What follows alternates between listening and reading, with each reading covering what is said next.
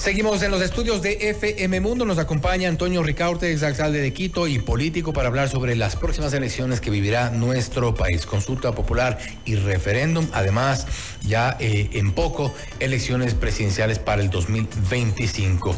Antonio, gracias por estar con nosotros. Un gusto estar con ustedes. ¿Qué se viene eh, a propósito de la consulta popular y el referéndum? Hay algunas preguntas, algunas que quizá han causado cierta, eh, cierto debate, incomodidad también en algunos sectores, pero ¿qué oportunidad tiene el gobierno con esto? Eh, yo creo que a partir de las preguntas que se van a someter a consideración del pueblo ecuatoriano, hay una oportunidad para que el presidente de la República pueda eh, hacer lo que no se pudo en el gobierno anterior. Entre otras cosas, eh, temas tan importantes como el de la seguridad que ha venido siendo el caballo de batalla del presidente Novoa. Hay algunas preguntas en ese sentido, el tema de extradiciones, el tema, el tema de eh, presencia, endurecimiento de penas, etcétera, etcétera. Y en ese sentido creo yo que el presidente de la República tiene esa gran oportunidad, pero que además eh, veo yo con total claridad que va a ganar con facilidad el referéndum. Ese 80% de aceptación que el presidente de la República tiene va a verse reflejado justamente en eh, la consulta popular, porque siempre ese tipo de consultas se convierten en referéndums aprobatorios o reprobatorios de la autoridad que los está planteando. Y en este caso el presidente de la República tiene una imagen enorme, tiene una imagen positiva muy grande, y creo yo que eso va a ser que gane el presidente. De, las, de los sondeos que hemos hecho eh, con respecto a la consulta popular, muy pocas personas saben el contenido. Y creo yo que hasta el final muy pocas personas sabrán el contenido. Lo que van a hacer es eh, votar a favor del presidente de la República, pero además tienen la idea y la percepción de que ese es un referéndum para eh, combatir la inseguridad. Eso es lo que la gente piensa. O sea, cuando usted le consulta a la ciudadanía en, preguntas abiertas, eh, en encuestas de opinión abiertas, la gente dice que es un referéndum, perdón, que es una consulta popular tendiente a eh, mejorar la, eh, la, seguridad del país y a combatir la inseguridad que vivimos todos los ecuatorianos. O sea, la gente no sabe, no conoce el contenido mismo de las preguntas, no sabe qué es lo que se va a preguntar, pero saben que es un tema a favor de la seguridad en el país y creo yo que también será un, uh, un referéndum aprobatorio hacia el presidente de la República. El contexto del estado de excepción eh, decretado por el presidente Novoa ha influido o influirá en este, en este escenario de la consulta popular y del referéndum, tomando en cuenta que eh, ya el, estado de excepción seguramente se acabará. Hay muchas, eh, muchos cuestionamientos a lo que pueda ocurrir una vez que los militares salgan de las calles, una vez que los militares salgan de las cárceles y, y, dejen de, el control ya en manos de, de las instituciones competentes. A ver, en este momento hay una gran percepción ciudadana de que la delincuencia ha disminuido, que hay más seguridad. Esa es la percepción que tiene la gente. Más o menos del 70-75% de la Lo que se traduce en apoyo al gobierno. Exactamente, piensa que hay mucha más seguridad. Primero porque ha habido una, un ingreso a las cárceles, ha habido una Uh, un, un, ingreso de la fuerza pública, de la policía, del ejército, un control mismo de las cárceles y eso ya nos hace ver algo, nos, nos dice algo, nos da una señal clara de que hay un combate a la, a la inseguridad, al crimen organizado, al terrorismo, al narcotráfico en este sentido. La presencia de los, de los eh, militares en, en las calles también genera una percepción de seguridad muy fuerte. Eh, y, de una u otra forma, en serio que ha disminuido la, delincuencia. Eh, los actos eh, delincuenciales, los asesinatos, los robos, que siguen existiendo, pero se ve, se siente. que ha habido una disminución. Esa es una percepción generalizada, casi generalizada, el 75% de la población te dice eso. Creo yo que al momento en el que llegue el la consulta popular, esa percepción va a seguir así vigente.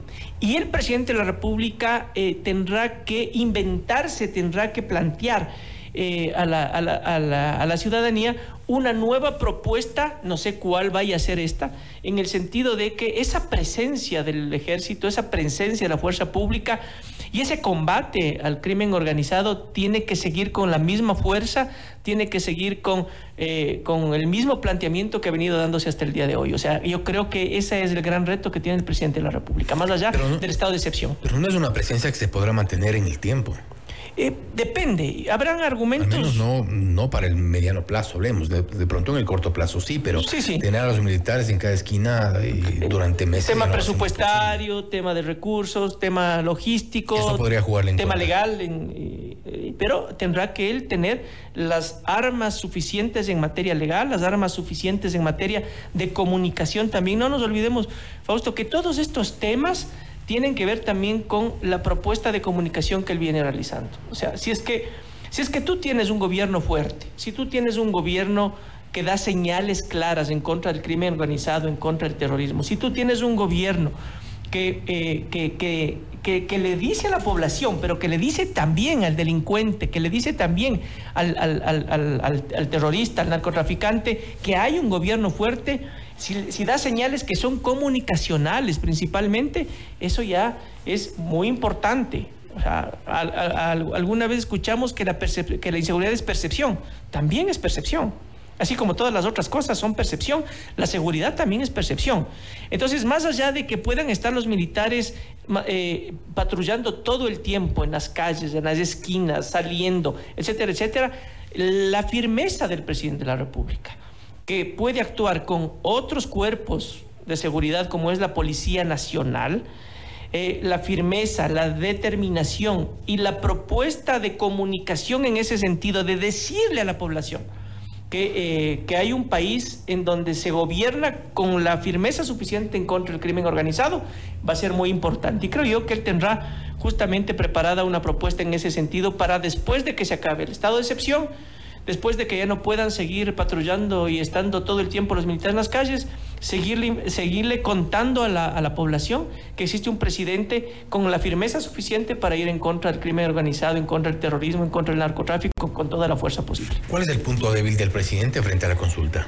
La economía siempre va a ser un punto débil eh, de todo presidente, de todo, de todo gobernante. ¿no? Entonces tú tienes ahora una percepción ciudadana eh, en el sentido de que hay un presidente fuerte, hay un presidente determinado a combatir el crimen, que es el principal problema de la población. Es un presidente distinto a los políticos tradicionales, como hemos hablado contigo aquí en algunas ocasiones. Se viste diferente, actúa diferente, habla diferente. Eh, es diferente a los políticos tradicionales y es muy... Comunica distinto también.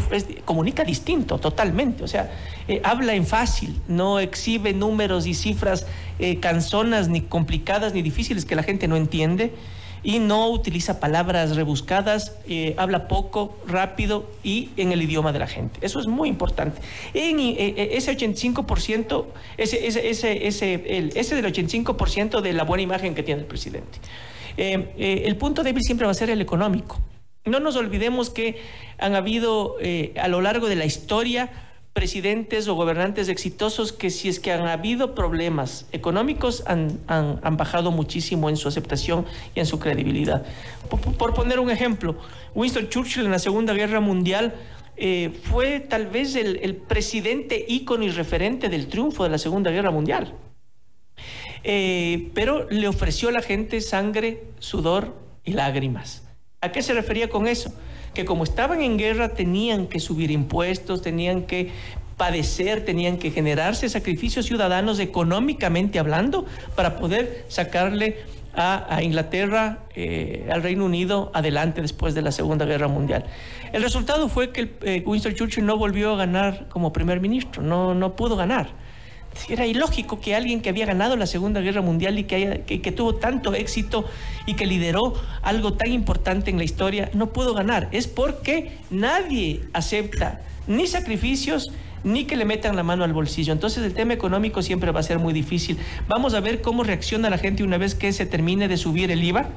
Yo creería que el presidente no va a subir a 15%. Yo creería que el presidente de la República va a guardarse ese porcentaje como capital político y que va a subir solamente al 13%. Sacrificando los sectores. Eh, o sea, 13%. Él va, creo yo que él va a decir que en, en favor de la población que está viviendo momentos muy difíciles, económicamente hablando, que está viviendo momentos muy complicados, eh, no va a subir al 15%, sino al 13%, y que hay otras formas de recaudación tributaria que van a permitir llevar a cabo eh, esta guerra que se está sosteniendo contra el crimen organizado y poner también las, eh, las arcas fiscales, la caja pública en orden. El pacto con la Asamblea Nacional, el pacto con la Revolución Ciudadana, el pacto con el Partido Social Cristiano, le comienza a pasar cierta factura. Y ahora, a propósito de las reformas del Código Orgánico Integral Penal, se han revelado estas polémicas y, artículos, estos polémicos artículos, donde se ha dicho hay una agenda de impunidad y un poco esto le comienza a poner contra la pared al presidente. ¿Le podrá costar? Esto del recurso de revisión propuesto por la Revolución Ciudadana no va a pasar en la Asamblea. Además que es una, un, claro, una clara violación constitucional. se le ha puesto en apuros con sus aliados. Entonces, eh, pero eso no va a pasar. Eh, y, el presidente de la República no va, a no va a dar apoyo para que eso ocurra y las otras bancadas tampoco, Partido Social Cristiano tampoco. Y eh, a la pregunta que se hace también, si es que Daniel Novoa eh, está vinculado a algún partido político, si tiene acuerdos con algún partido político, si es que tiene entendimientos con algún partido político, el 85% de la población dice que no. O sea, a Daniel Novoa no le ven como un, como un gobernante que eh, se debe a algún partido político, no le ven como un gobernante que tiene acuerdos con algún movimiento, partido político, le ven muy lejano a eso. Entonces no le va a pasar factura que eso porque le ven muy lejano a esa. Cuanto a la imagen ha cuidado mucho esa, eh, eh, Totalmente. Sus, pactos, sus acuerdos. Totalmente, muy lejano. Ha tenido también declaraciones que han generado memes cuando habló en inglés contestándole al expresidente Correa. Esas cosas a la gente le gustan mucho, ¿no? Son son memes que se convierten en memes drop. En comunicación política un meme drop es, fundamental. Eh, ese se convirtió en un meme drop. Un meme drop es, ese meme que toma vida propia que eh, más allá de lo que tú digas o lo que tú hagas, la gente empieza a burlarse, a atacarte, a insultarte, a reírse, a hacer canciones, mofas y otros memes. Para bien o mal hablan de ti. Y toma una, una, una fuerza desmedida que se genera en un meme drop y eso en comunicación política es formidable. Entonces, eh, él sabe hacer nueva comunicación política. Él sabe mantenerse ajeno a los partidos políticos, sabe mantenerse ajeno a los políticos tradicionales. Eh, se le ve un tipo que concilia cuando hay que conciliar en favor del país, pero que no pacta ni acuerdo, ni acuerda con ningún partido político ni con ningún eh, político tradicional. Eso Salvo un evento extraordinario, ¿tú crees que entonces la consulta popular y el referéndum serán... Salvo, yo me atrevo a decirte dos cosas. Salvo a un evento extraordinario, se perderá la consulta, creo que va a ganar y largo. Y creo que Daniel Novoa hoy, si es que se mantiene tal y como está y no veo cambios en el escenario, ganaría en primera vuelta su reelección. No existe ningún otro político ni partido político que pueda entrar en escena a disputarle siquiera eh, la ida o el paso a segunda vuelta.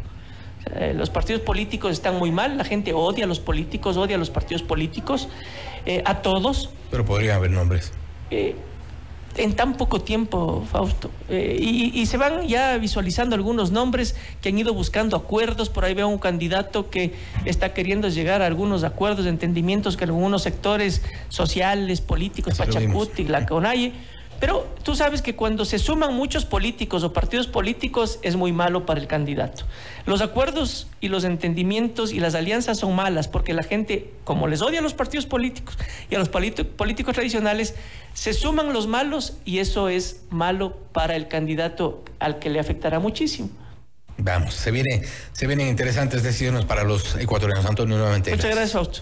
Ha sido Antonio Ricaurtex, alcalde de Quito y político, hablando sobre las próximas elecciones que vivirá el Ecuador. Consulta popular y referéndum. Ha dicho que esto podría ser un triunfo para el gobierno del presidente Novoa en función de la credibilidad y la aceptación que tiene hoy por hoy. Esto es Notimundo a la carta.